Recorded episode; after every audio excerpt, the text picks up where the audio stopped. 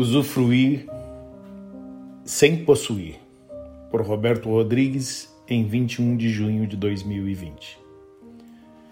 Jesus olhou para ele e o amou. Falta-lhe uma coisa, disse ele.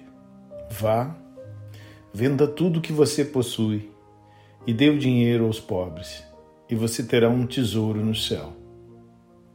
Depois venha e siga-me. Diante disso, ele ficou abatido e afastou-se triste, porque tinha muitas riquezas. Jesus olhou ao redor e disse aos discípulos: Como é difícil aos ricos entrar no reino de Deus. Texto base Marcos 10, 17 a 25.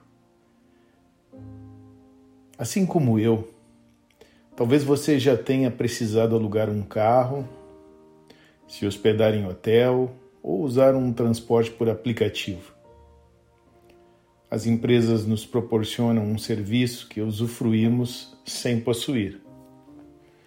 Desfrutamos de todas as comodidades que elas nos oferecem, mas, ao final, não somos os proprietários dos bens que utilizamos.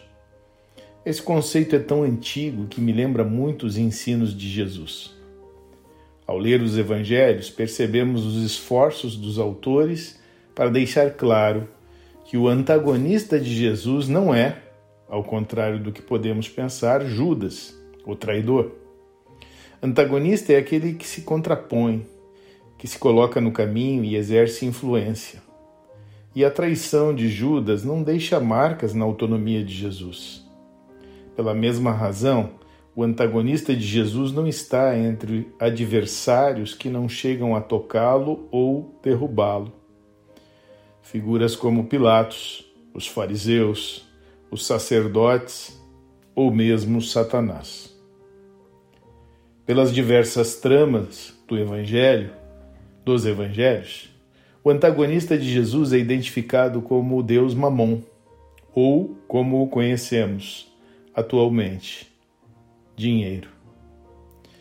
De todos que em algum momento se opõem a Jesus querendo exercer alguma influência o dinheiro é o único que representa um caminho paralelo a ser seguido, uma alternativa ao estilo de vida e ao discipulado que Jesus está propondo.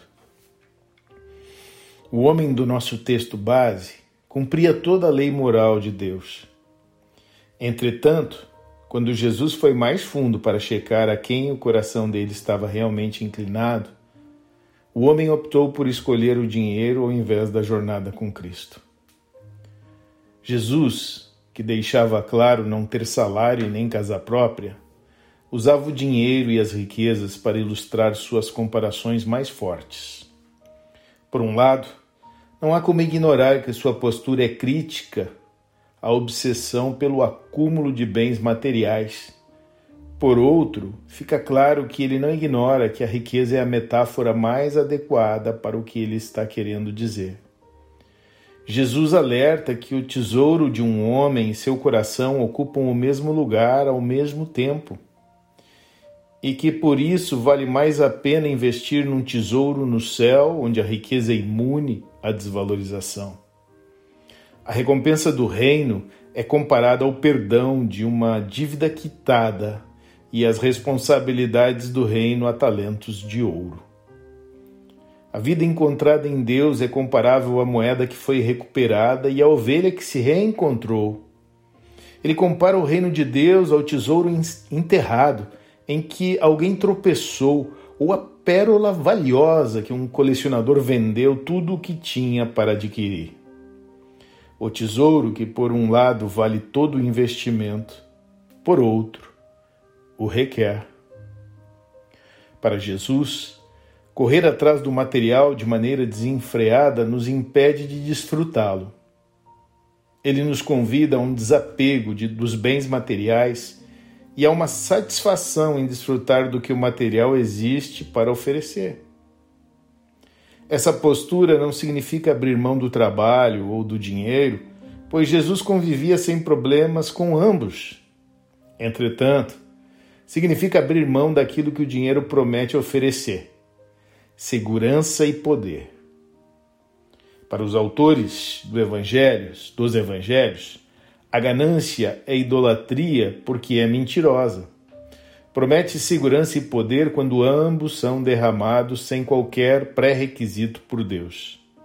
E porque promete embalar e entregar a um alto preço aquilo que Deus dá de graça no pacote básico da vida. O mundo de Jesus é seguro não porque os seus cofres e celeiros estão cheios, mas porque Deus é Pai. Entender e viver esses princípios não é condenar os ricos ou evitá-los. Tampouco é condenar a riqueza ou evitá-la. Mas com certeza é não acreditar na promessa que ela oferece.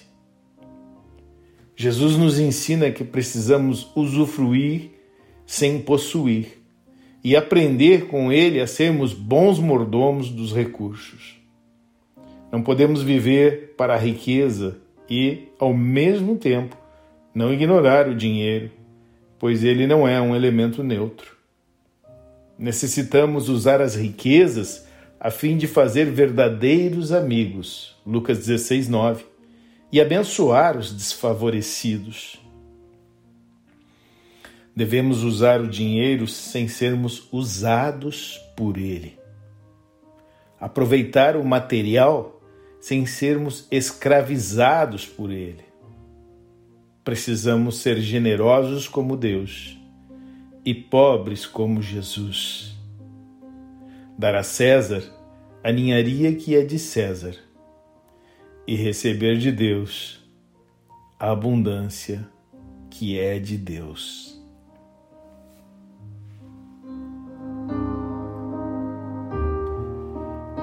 O que Deus está me dizendo?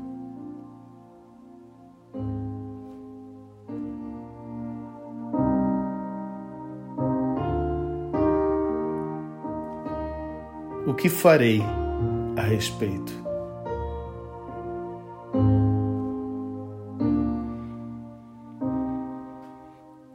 Pai, nós te agradecemos por este dia que tu nos dá.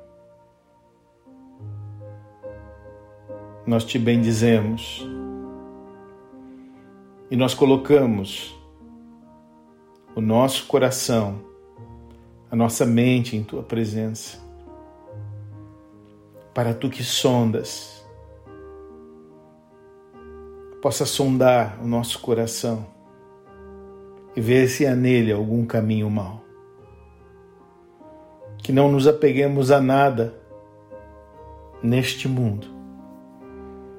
Que o nosso coração seja somente teu e aquilo que tu nos tem dado, que possamos, Senhor, usar para o teu querer, para te honrar e para glorificar o teu nome. Nós oramos e consagramos nossas vidas, aquilo que tu nos tem dado aquilo que tu nos tem permitido alcançar, sermos mordomos. Consagramos a ti, Senhor, e oramos para que sejamos dirigidos pelo teu Espírito em relação a todas as coisas. Em nome de Jesus. Amém.